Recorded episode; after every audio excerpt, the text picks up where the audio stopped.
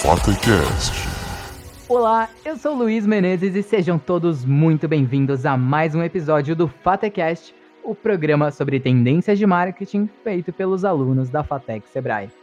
Fica tranquilo, relaxa. Hoje é quarta-feira, vai se acomodando aí em casa porque o papo promete. E para falar das tendências que estão rolando aí no mercado de comunicação e de marketing, vamos chamar aqui que está sempre atento aí a todas as novidades. Gabi Salles, planejamento e tendências numa consultoria de marketing, tá por onde hoje? Oi, gente. Sigo aqui em casa, ainda em quarentena, mas voltei aqui pra gente aprender um pouquinho mais juntos, hein? Ah, boa. E também a ilustre presença dela, né? Nossa interiorana da terra do figo, Vicky Abrinhosa. Oi, galera. Animadíssima e mega preparada para mais um episódio aqui. Ah, hoje também a gente tem uma honra, ó, a honra de receber uma presença de respeito. Diretamente da região do Alto Tietê, apresenta você, caro ouvinte, ele, César Ferraz. Fala, galera. Tudo bem? Vamos aprender mais um pouquinho sobre isso? Ó, no episódio passado, o primeiro do Fatecast, a gente teve uma audiência de respeito, né, Gavi? Um total de três ouvintes. Eu acho que só a professora a Isabel, um beijo, Isabel, a nossa mãe, a mãe da Vicky, a sua mãe, Gabi, mas a gente segue crescendo. Não, Lu, o foco agora é cinco ouvintes, hein, pessoal? Vamos bater a meta. Quem sabe até o Padilha da Fatec escuta a gente dessa vez. Eu vou cobrar o Padilha, a gente tem que ir lá no Facebook dele, hein? Sim, vamos fazer um mutirão. E hoje o papo da vez é falar sobre um termo que tá cada vez mais aparecendo nas nossas mesas de trabalho. Transmídia. Se aí já ouviu falar em transmídia, vamos então colocar os pingos nos is e explicar essa estratégia de marketing que está cada vez mais sendo utilizada pelas marcas e pelas agências? Ô Gabi, conta pra gente, o que é transmídia? Bom, a gente pode entender como transmídia é narrativas contadas por diferentes mídias. Esse termo ele já existe há alguns anos, mas com a era da internet a possibilidade de explorar aumentou. A gente não pode ficar por fora, né? Hum, em termos práticos, como que isso funciona, Vicky? Olha, Lu, não é uma simples adaptação da mesma história. Tem toda uma narrativa e uma construção por trás. Hum, beleza, a gente falou que é, falou na prática, mas por que, que essa palavrinha tá tão tendência? O que, que tem de tão importante em fazer uma ação transmídia? Olha, Lu, é porque ela está se tornando cada vez mais utilizada pelas empresas. As narrativas são criadas pelas marcas e, através delas, elas contam diferentes histórias, seja pelos meios de jornais, filmes, jogos, as televisões, redes sociais, enfim, de maneira complementar e aumenta ainda mais o contato do público e gera um engajamento gigantesco, viu? Exato, nós somos bombardeados diretamente por informações. Mas essas histórias acabam sendo interessantes e envolvem as pessoas, né? Coisa que a gente adora. Hum, você falou uma palavra-chave, envolver as pessoas. Então, o importante mesmo é enriquecer a narrativa, porque são as histórias que fazem as pessoas se sentirem pertencentes ali daquela comunidade. É isso, Vicky? Isso, exatamente. Hum, bacana. Pelo que vocês disseram, então, Transmídia veio aí para unir o melhor dos dois mundos. Não é mais sobre mídia on ou mídia off, porque a divisão entre essas realidades já não está fazendo mais sentido nenhum. Tá mais agora nesse cenário de pandemia, né? Quarentena, todo mundo na sua casa. TV voltou a ser o principal meio da geração Z se informar, né?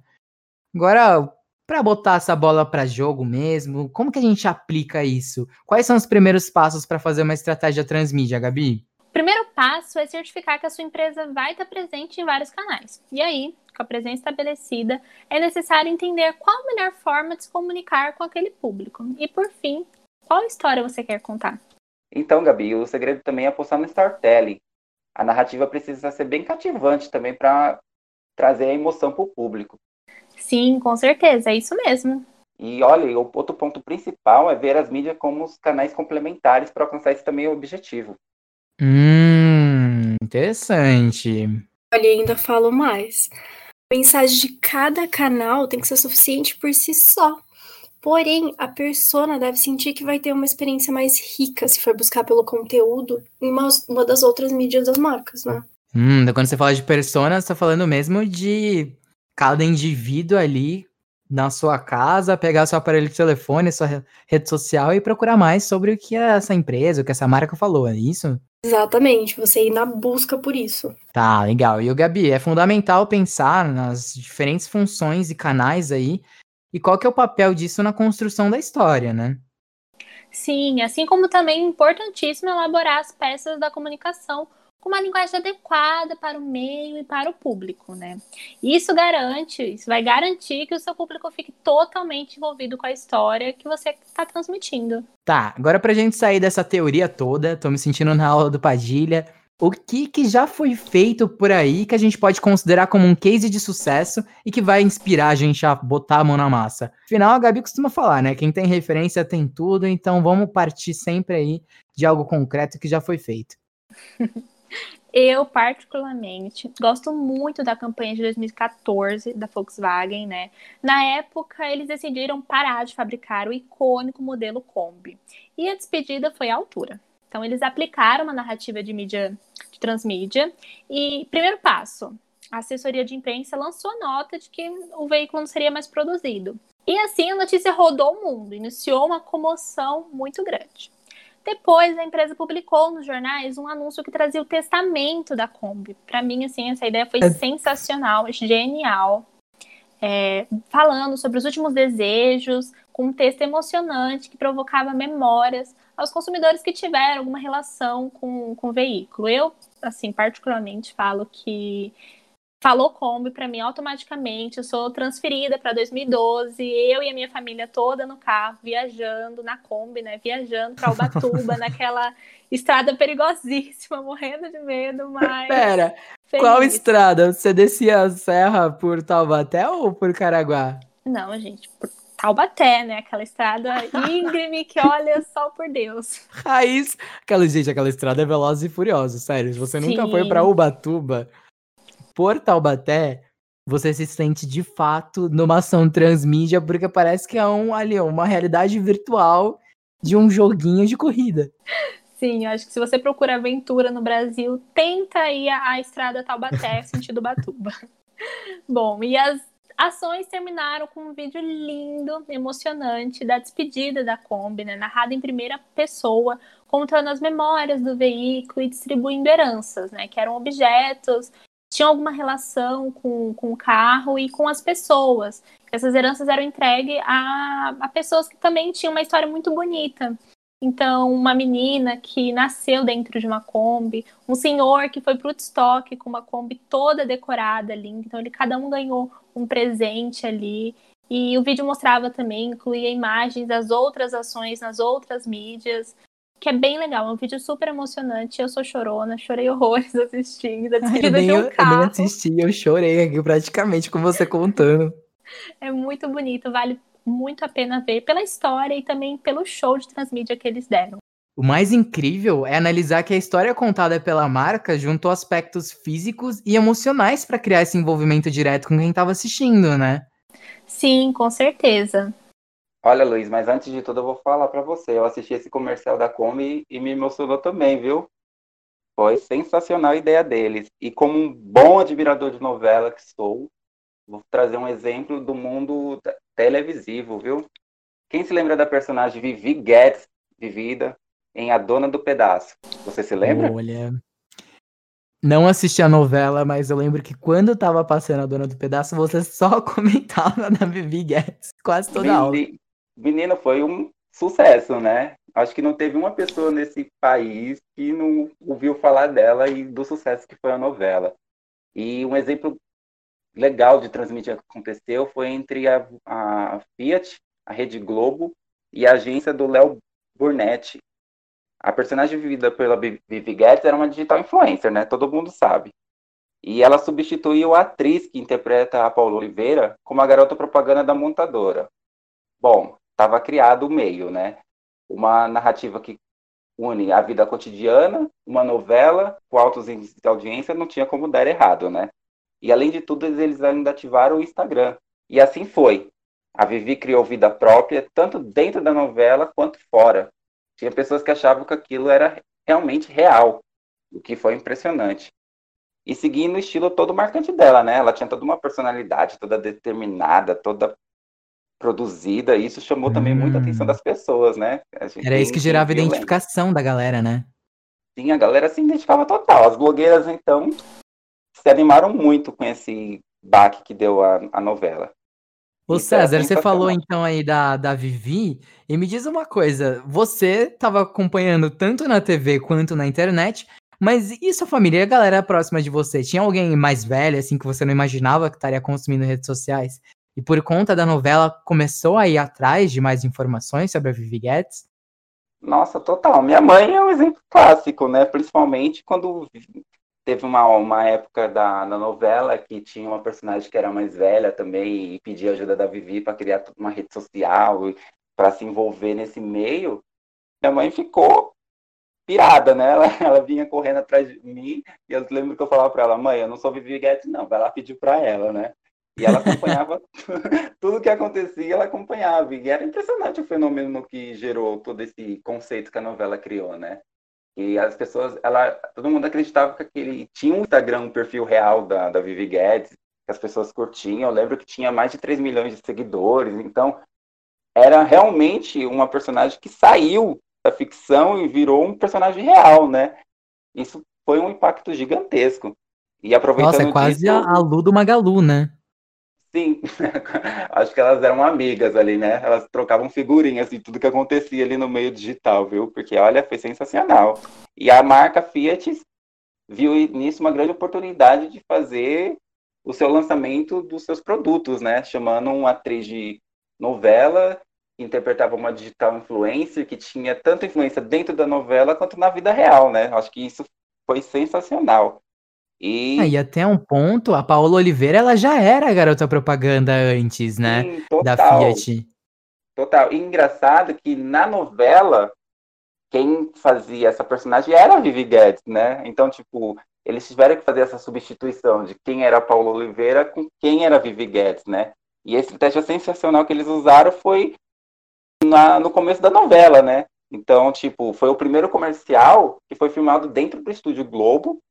Era um comercial real, dentro de uma novela, e juntava com a vinheta da novela, então as pessoas tinha pessoas que não sabiam se era um comercial ou era novela ou era novela comercial.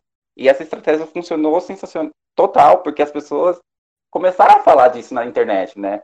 No Twitter não, não parava de falar nisso. Eu lembro no dia tinha mais de 30, e- 30 milhões de inserções lá no Twitter, né? A hashtag bombou, né? E você sabe que quando as coisas começam a acontecer e dá certo, eles investem bastante nisso, né? Foi muito bom. Boa.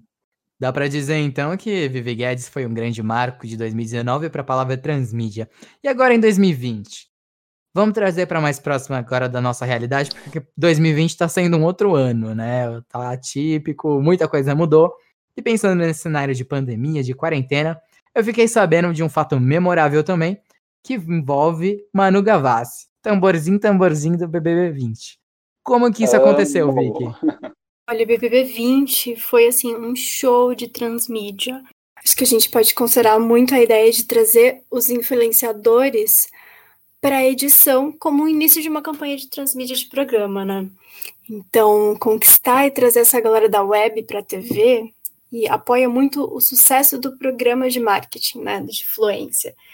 Então, é uma coisa que parte do elenco praticava fora mesmo. É um sistema Hum. que completa e mantém o BBB relevante. Eu mesmo nem assistia e comecei a assistir porque eu queria ver tudo que estava acontecendo ali. Acho que o mundo, o país parou, né, para aquilo, né, para acompanhar aquilo. Até porque, né, nesse cenário que a gente estava em no começo de 2020, galera quarentena em casa, o que fazer? Por que não acompanhar a vida de quem não está em quarentena, né? E dentro de uma casa, né, o que é mais impressionante, né? Sim, eu acho que a gente se viu um calor, pouco naquela piscina. situação, né?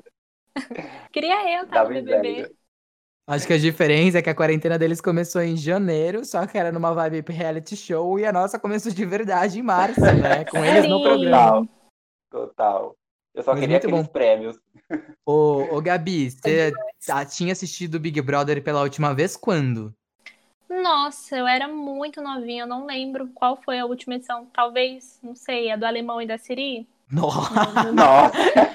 muito Faz tempo, que eu não acompanhava um reality show. E assim, esse BBB eu fiquei, gente, viciada. Assistia tudo toda hora, almoçando, assistia. Eu, eu almoçava com os participantes, ligava lá no, no pay per view e ficava almoçando ali como se fossem meus amigos. Ah, e você, Vicky, qual foi a última vez? Você já assistiu o BBB antes ou você assistiu só por conta desse ano? Olha, Lu, então, foi o primeiro BBB que eu assisti na vida. Nunca tinha nem assistido nenhum episódio assim antes, mas nesse, assim, me empolguei com o negócio mesmo. Eles deram muito show de transmídia, eles usaram muito a hashtag do BBB20 e o alto volume dos algoritmos para aumentar o seu nome na web mesmo. A gente pode ver um exemplo disso com a Bianca Andrade, a nossa famosa Boca Rosa. Ela planejou tudo com antecedência, os looks que ela ia usar durante a participação toda. Então, foi uma ação muito coordenada.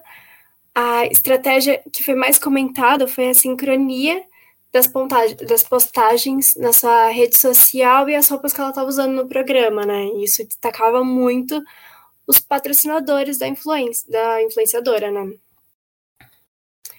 E outra ação também que eu achei muito interessante, que vocês com certeza vão querer comentar, foi o meme que surgiu dela usando maquiagem, chorando no momento do programa, e assim, a maquiagem intacta, né? Então, assim, pro, provando mesmo que a maquiagem dela era de qualidade, né? Tanto que esgotou, é. assim, tudo que ela tinha Sim. lá. Eu fiquei assim, gente, de cara quando eu vi ela chorando horrores.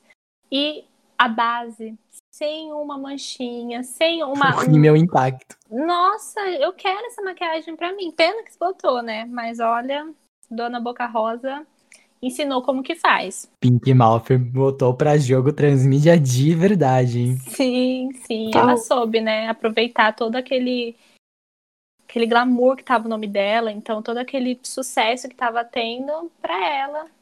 E fez certo, fez direito. Isso que é bom, né? Quando a gente usa as coisas para fazer uma coisa que beneficia a gente, né? Foi sensacional, também curti bastante. É perfeito isso, galera. E também o nosso tamborzinho, tamborzinho da Magu Gavassi, né? Que foi, assim, uma influenciadora maravilhosa durante todo o programa, né? Ela conquistou que mais de um milhão de seguidores só nas primeiras duas semanas, é isso mesmo? Nossa! Amo! Isso mesmo. Gente, Queria eu, eu tudo isso. Eu, como fã da Manu Gavassi, fiquei muito feliz vendo o mundo, conhecendo a minha Manu, que eu conheci em Garota Errada, né? Até Dua Lipa, né? Até eu... Dua Lipa conheceu ela. Sim, até Dua Lipa, gente. Conheceu Manu Gavassi. Nossa, pensar que aquela menina que eu comprava as revistas Capricho com a capa dela, agora o mundo inteiro sabe quem é. Fiquei muito... O mundo inteiro não, né? O Brasil inteiro sabe quem é. Ah, foi quase o mundo ah. também, né? É, repercutiu, pô, repercutiu. Foi uma galera aí. Total, essa, essa criação de vídeo que ela fez antes de entrar no BBB, é, avaliando, né, comentando cada momento que ela ia passar lá dentro, ter tudo isso preparado com aquela espécie de Manu do passado, Manu do futuro, foi assim, genial. Sim, e é, aparentemente, né, depois que ela saiu do programa, ela comentou que ela e a família dela que gravaram todos os vídeos e eles tinham, tipo assim, vídeo para todas as situações, gente. Se ela ganhasse todas as provas do líder, ela teria todos os vídeos. Se ela ganhasse todas Sonhou. as provas do anjo, ela teria todas a, a, os vídeos das provas do anjo. Então, assim, Gente, que trabalho, que mente ela foi fez, essa? Ela fez um Big Brother fora do Big Brother, né? Sim. Um exemplo. Nossa, sensacional que ela fez, assim, e agora eu fico me perguntando como vai ser para os próximos participantes, né? Que desafio que eles têm pela frente para é. superar Manu Gavassi e Boca Rosa. Pois é, e já que você falou aí da Pink Mouth e da Manu Gavassi, eu lembrei de uma coisa do caso icônico do próprio TikTok, o app que a gente falou no último episódio do Fatecast, que inclusive, se você aí não ouviu, corre lá conferir. Depois desse programa, óbvio, vamos terminar aqui primeiro. E TikTok fez uma ação no BBB 20 na reta final que botou Rafa Kalimann, Thelminha Assis e Manu Gavassi para fazerem os desafios criados pelos TikTokers. Mas não para por aí. Antes disso, o próprio TikTok desafiou o público dentro do aplicativo a criar esses desafios e aí os mais votados foram parar dentro da casa do BBB. Dá para ver então que não é polarizar, não é dizer que é só internet ou aqui é só TV. Cada dia mais essa convergência vai acontecer com mais intensidade, né? Sim, E pois todo é, mundo é. ama, né? Sim, gente, essa conexão é, é legal, acho que a gente admira quando ela acontece meio que naturalmente, sabe? Naturalmente, entre aspas, porque a gente sabe que tem todo um planejamento e um cérebro por trás de tudo isso. Mas pra gente que é público, né? Quando você vê. Eu, por exemplo, assim, gente, eu fiquei, caramba, não tô acreditando. Meus dois vícios de quarentena juntos, TikTok e BBB. Então é muito legal a gente ver isso, de como é natural, como o TikTok entrou no- dentro do Big Brother de uma forma, entre aspas, natural, ou como o, o, Big, o Big Brother ele era ditado pelo Twitter.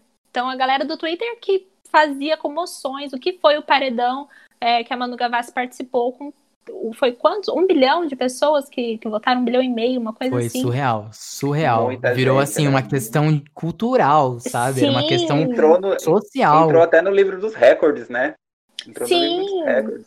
O Twitter, assim, sensacional. engajou mesmo na função de fazer Manu Gavassi ficar dentro da casa. É, Então, e uma questão aí também disso tudo foi é, os pontos que se levantaram, os gatilhos, as oportunidades que surgiram por esse acontecimento, né? Então as pessoas passaram a debater mais questões de feminismo, tudo o que aconteceu na casa. Então levantaram-se muitas discussões por conta do que rolou no Big Brother em escala nacional, né, no programa ali. sim, isso foi também de extrema importância. É ver que o Big Brother não tá ali também só para ser um, um entretenimento, mas ele levantou causas sociais, o que é bem legal. Bom, e o que tiramos de ensinamento desses cases é o planejamento, né? E o moral da história, uma estratégia de comunicação transmídia bem planejada e se combinada com diferentes mídias e plataformas vai trazer ganhos incríveis para as marcas. Agora, a sua dica do dia de conteúdo sobre transmídia que você deixa pro pessoal, Gabi. Bom, gente, eu queria falar aqui uma série, tá? Da Netflix, que assim, quem não segue a Netflix nas redes sociais está perdendo tempo, é muito legal os conteúdos que eles postam lá. Recentemente eles lançaram uma série chamada Ctrl Z. É uma série que dentro da- do enredo tem um Instagram que publica algumas fofocas, algumas coisas sobre os participantes. E esse Instagram ele existe na vida real, ele tem um bom número aí de seguidores. E o legal é que o Instagram por si só, ele tem um conteúdo legal, mas ele é um complemento para a série. Então você tem informações lá que você não tem na série, mas dá para você entender os dois sozinhos ali, legal. Hum, olha, eu assisti por sua influência, você falou um pouquinho de Z e eu precisei maratonar, eu juro que eu assisti em um dia. Foram cinco horas e eu terminei de maratonar a temporada e eu tô louco pra próxima. Ainda bem que foi renovado. Eu já vou ver também, viu? Eu já vou Por favor, anotar aqui na minha gente. lista e vou assistir, depois a gente comenta sobre, viu? Além de, né, de ser uma, uma- um exemplo aí de transmídia, a série é bem legal, tá? Não, não, não vão se arrepender. Eu espero. Bom, gente, é isso. Essa é a minha indicação, tá? E não esqueçam de me seguir no Instagram, viu? Gabes Salles, com S no final. E você, Vicky, qual que é a sua recomendação? Olha, uma mega recomendação, eu acho que é o, é o Resident Evil, né? Que faz um sucesso tanto como jogo, quanto nas telas de cinema e até no YouTube também, né? Se pesquisar, tem muita coisa dele lá. Né? Então, acho que vale a pena dar uma olhada nisso. Boa, e qual que é teu Instagram também pro pessoal te seguir? Insta é arroba vicky.abrinhosa. Segue lá. E César, qual que é a sua indicação de conteúdo aí pro pessoal que quer saber mais de transmídia? Olha, Luiz, vou te falar, viu? Assista o TV Globo. Não é querendo fazer propaganda, não, mas eles têm muitas estratégias de transmídias, principalmente nas, nas novelas, viu? Todo final de novela, geralmente, eles soltam alguma coisa que vai acontecer para você ficar ligado no- na plataforma que eles têm. Então é sempre interessante ver. Geralmente é uma música, alguma continuação de uma história que está acontecendo dentro da novela. Vale a pena ficar de olho nisso, viu? E segue lá no, twi- no Instagram, arroba. Muito bom, arroba. E pra você que também quer me acompanhar, meu Instagram é arroba Luiz com Z, Menezes com Z também. E esse foi o segundo e último episódio dessa temporada da Malhação Fatec Sebrae. Mas semestre que vem, uma nova turma vem assumir aqui essa bancada. Aproveita para consumir mais conteúdo nas redes da Fatec Sebrae, é arroba Fatec Sebrae no Instagram e também no Facebook.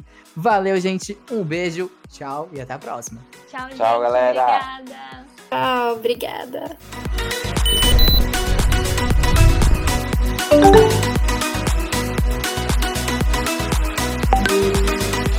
FacaCast.